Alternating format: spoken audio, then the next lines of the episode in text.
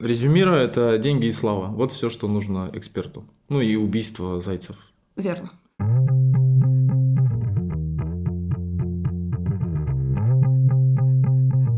Меня зовут Александр Рябинин. Я Маша Масеева. И вы слушаете подкаст, где мы между делом болтаем на тему обучения.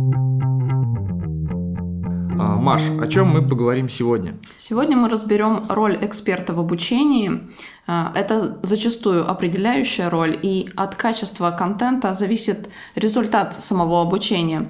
Но велик а, риск дезинформации, некачественных примеров, неактуальных данных и так далее.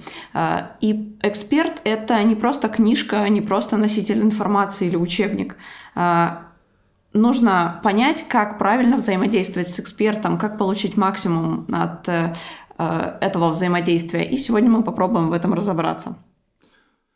Да, интересная тема. Кто же такой эксперт? На мой взгляд, эксперт это э, либо преподаватель, либо э, человек, который является опытным сотрудником, э, либо тренер. Ну, э, эксперт это прежде всего некий компетентный специалист, э, который, которому известны специфические стороны изучаемого предмета. А, а для чего это нужно эксперту? То есть для чего нужно делиться этими материалами, участвовать э, в проектировании образовательного опыта, создавать э, контент и так далее. Как ты думаешь, какая мотивация у эксперта может быть? Ну, начну с того, что вообще этот вопрос, почему эксперт должен прийти ко мне и дать какую-то информацию, я думаю, этот вопрос задавал себе каждый, кто работал с обучающими программами, образованием в целом. А, мне кажется, Начать стоит э, с простой мотивации, материальной. Э, эксперт — это прежде всего человек, который может дать информацию за вознаграждение, за гонорар. Э, следующее — это уже более тонкая мотивация. Это работа с репутацией, работа на репутацию эксперта, приглашая эксперта к себе на проект, мы расцениваем его как профессионала. Мы заявляем о нем как о человеке со своим мнением э, и подчеркиваем его регалии, можно сказать. В дальнейшей своей работе использовать э, наработки. Чтобы не тратить время на создание материалов, убить двух зайцев. Резюмируя, это деньги и слава. Вот все, что нужно эксперту. Ну и убийство зайцев. Верно. Прекрасно. Давай поговорим на тему, каким образом мы взаимодействуем с экспертом. То есть какие есть э, способы, какие есть э, э, кейсы из твоей практики. Ну, как мы уже сказали, эксперт — это не книжка, которую можно открыть э, на нужной странице и что-то оттуда прочитать и скопировать. Эксперт — это прежде всего человек, и одним из методов общения с человеком — это э, интервью, задавать какие-то вопросы, на которые человек будет отвечать. И так э, происходит работа в том числе с экспертом. Есть такой метод, как экспертное интервью, когда эксперту задаются вопросы, по конкретному предмету. Как правило, эти вопросы готовятся заранее, э, они направляются эксперту заранее, чтобы эксперт мог подготовить э, материал, а не просто выдавать информацию из головы. Очень важно работать э, не только над конкретными вопросами эксперту по предмету, но и пытаться расширять границы, задавать наводящие вопросы, которые могут расширить область получаемых знаний от эксперта. А зачем мы вообще работаем с экспертом? А цель-то какая? То есть, что мы хотим от него получить? Вот в моем понятии это две вещи. Мы хотим получить от эксперта а. материалы и б. валидацию, э, собственно, разработанного продукта, разработанного проекта.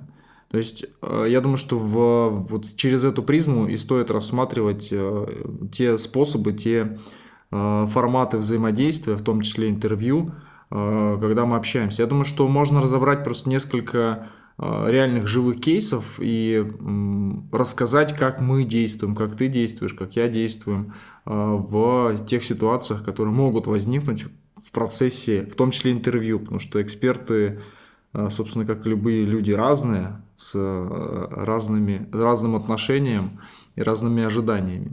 Про валидацию материалов, то есть подтверждение, что мы движемся в правильном направлении, что наши материалы соответствуют поставленной цели перед нами в том числе и соответствуют действительности, что мы не дезинформируем наших студентов, например. Из практики был кейс, когда мы направляли эксперту материалы на обсуждение, на согласование, чтобы посмотреть, мы в правильном направлении движемся или нет.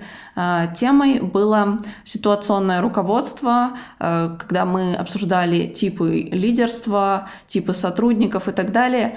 И здесь у нас э, в ходе интервью с экспертом возникло понимание, что мы можем перестроить не сколько нами предложенную структуру, сколько то, что эксперт в своей голове э, уже сформировал. То есть получилась немножко обратная ситуация, когда мы свою экспертность э, по отношению к конкретно электронному курсу э, транслировали на эксперта, и он понял, что его материал э, в нашей э, концепции э, нужно перестроить. И мы совместно направляющими вопросами и обсуждением вывели немножко э, другую, э, другой контент даже, э, поменяли материал. Э, это, наверное, немножко отдаленно от э, конкретно экспертного интервью, но вот такая вот работа с экспертом у нас вышла, когда э, и эксперт воспринял нас как экспертов и... Я вспомнил кейс один. Мы работали с РАН-ХГС и делали курс по праву, по-моему, ну или что-то на юридическую тему, и тогда когда мы начали разрабатывать материалы, начали взаимодействовать с экспертами, один, на одной из встреч э, был прямой вопрос, э, ребят, а у вас юридическое образование-то есть, э, чтобы делать такие курсы? И вот в этот момент времени немножечко даже там у нас коллеги растерялись, и ну, ответ прямой – нет.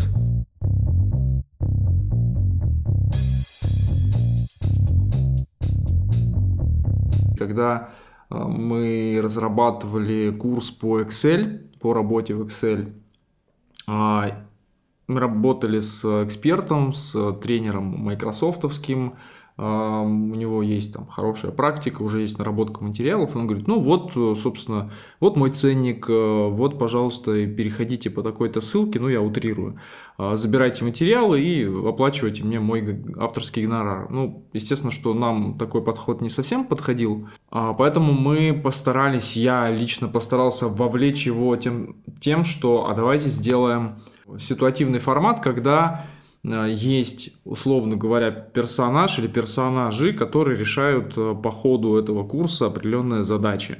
Там э, Марианна приходит в бухгалтерию, ее задача там получить какую-то отчет или какую-то выписку или что-то еще, какие-то данные.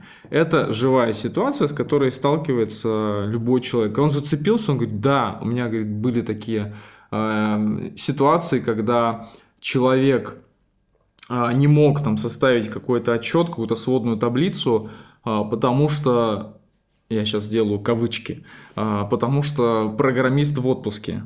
Программист, внимание, Excel, программист, это вот э, немножечко такие понятия. В общем, когда он зацепился за эту идею, и да, понятно, что у него есть наработки, мы не зря к нему, к этому человеку пришли, вот, но зацепить, вовлечь и сейчас скажу такое слово, заставить думать, да, и заставить э, как-то креативно подходить, потому что, ну, в тот момент времени мы делали электронный курс, поэтому э, и задача-то была те материалы, которые у него есть в офлайн формате, перенести в онлайн формат.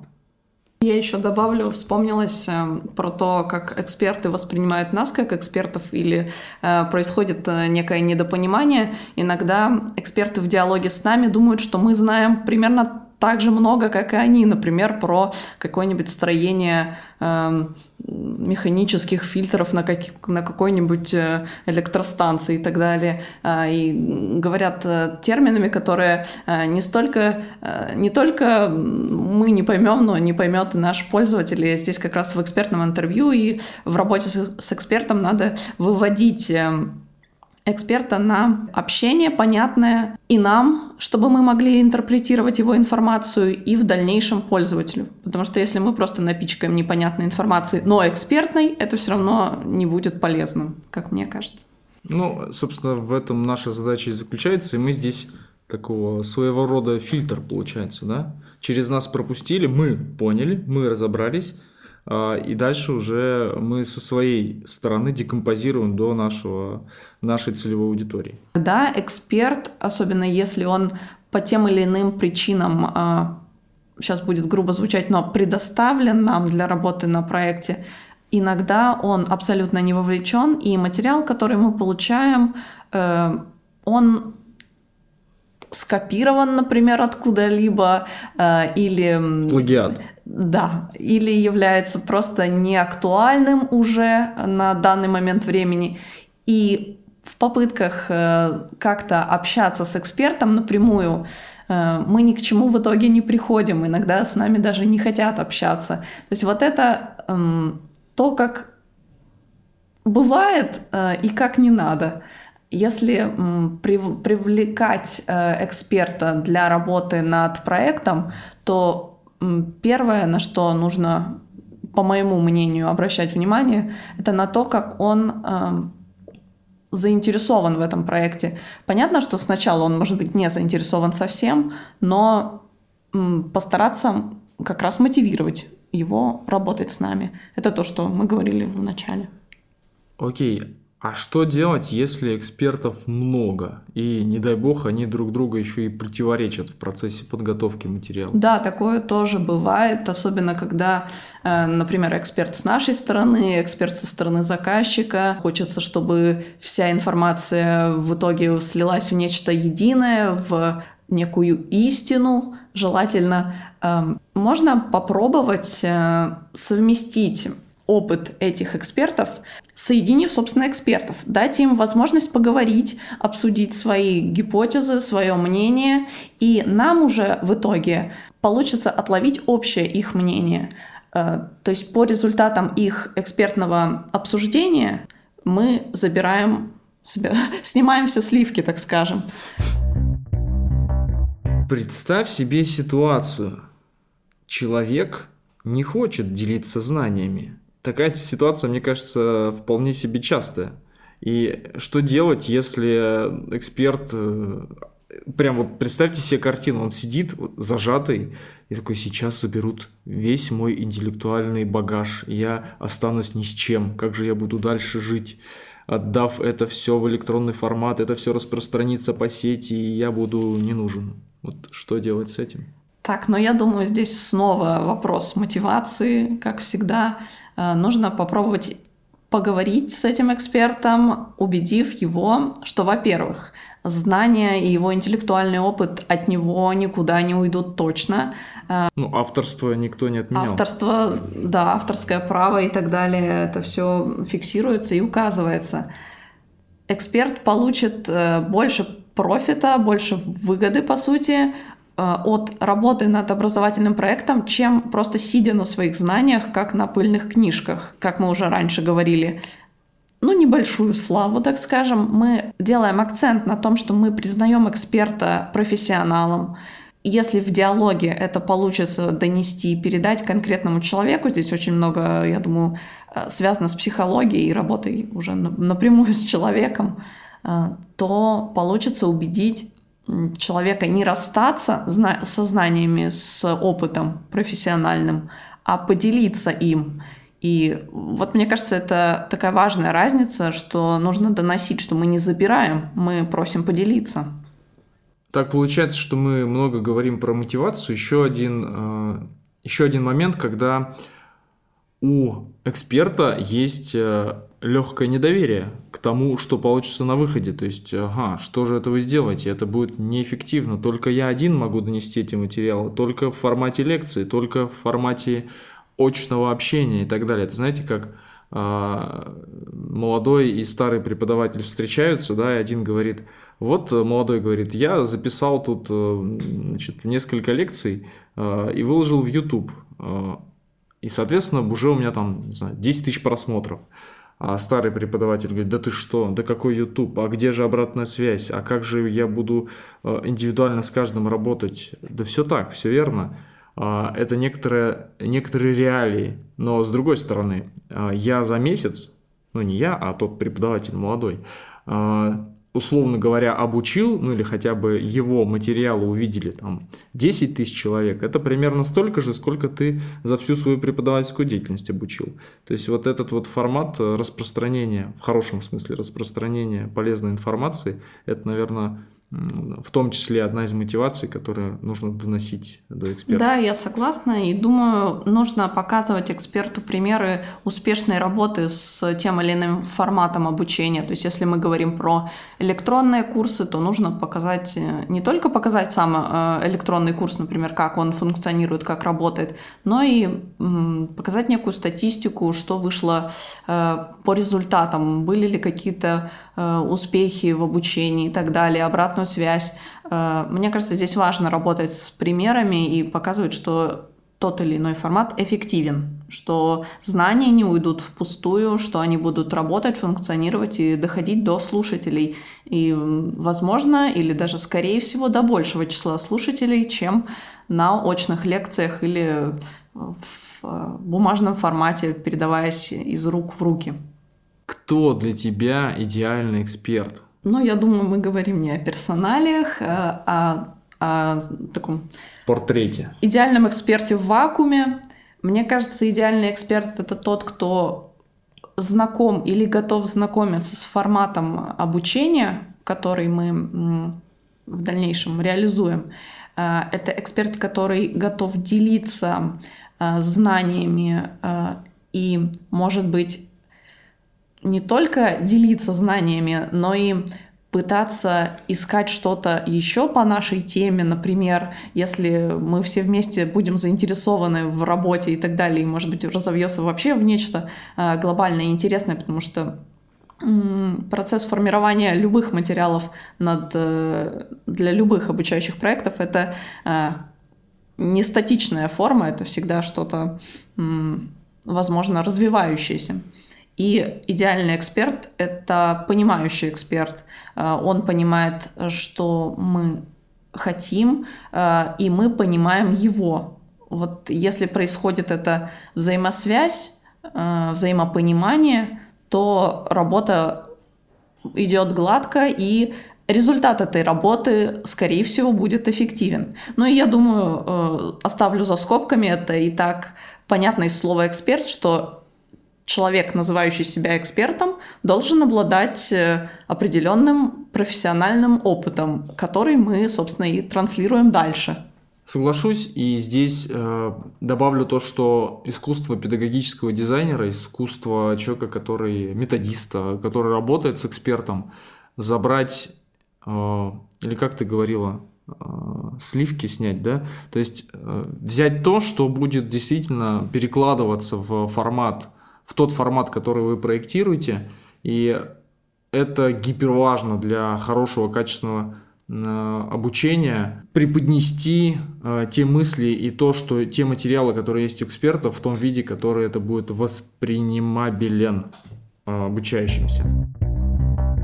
И у нас для вас рубрика, которая называется Киберпанк 2021, где мы с Машей приводим по одной технологии, которую можно ну, как мы думаем, применить в образовательной деятельности. Маш, что ты, чем ты поделишься? Так, я поделюсь э, технологией, которая очень далека, наверное, от образовательной деятельности, но при нужном подходе, может быть, когда-нибудь мы найдем способ интересного ее применения.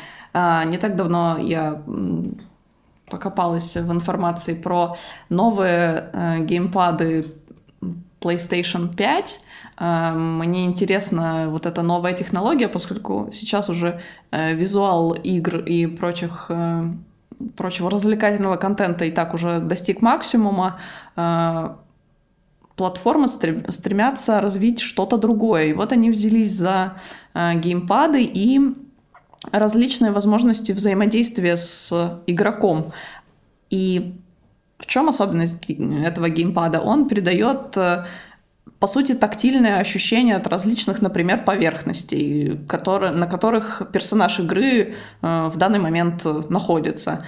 Э, и все это происходит по принципу распространения звука, как в колонках. То есть вот э, звук дает вибрацию, и мы ее иногда ощущаем, как у нас колонка на столе стучит.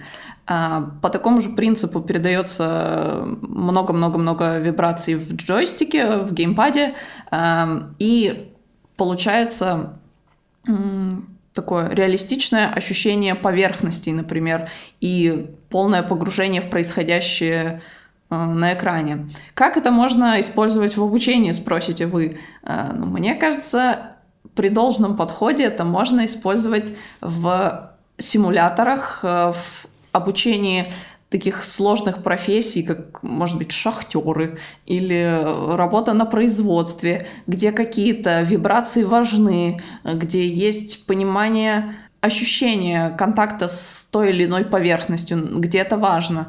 Может быть, технологии и настолько продвинутся, что у нас появятся некие устройства вывода, которые транслируют э, любые, любые поверхности тактильно глубоко копнула.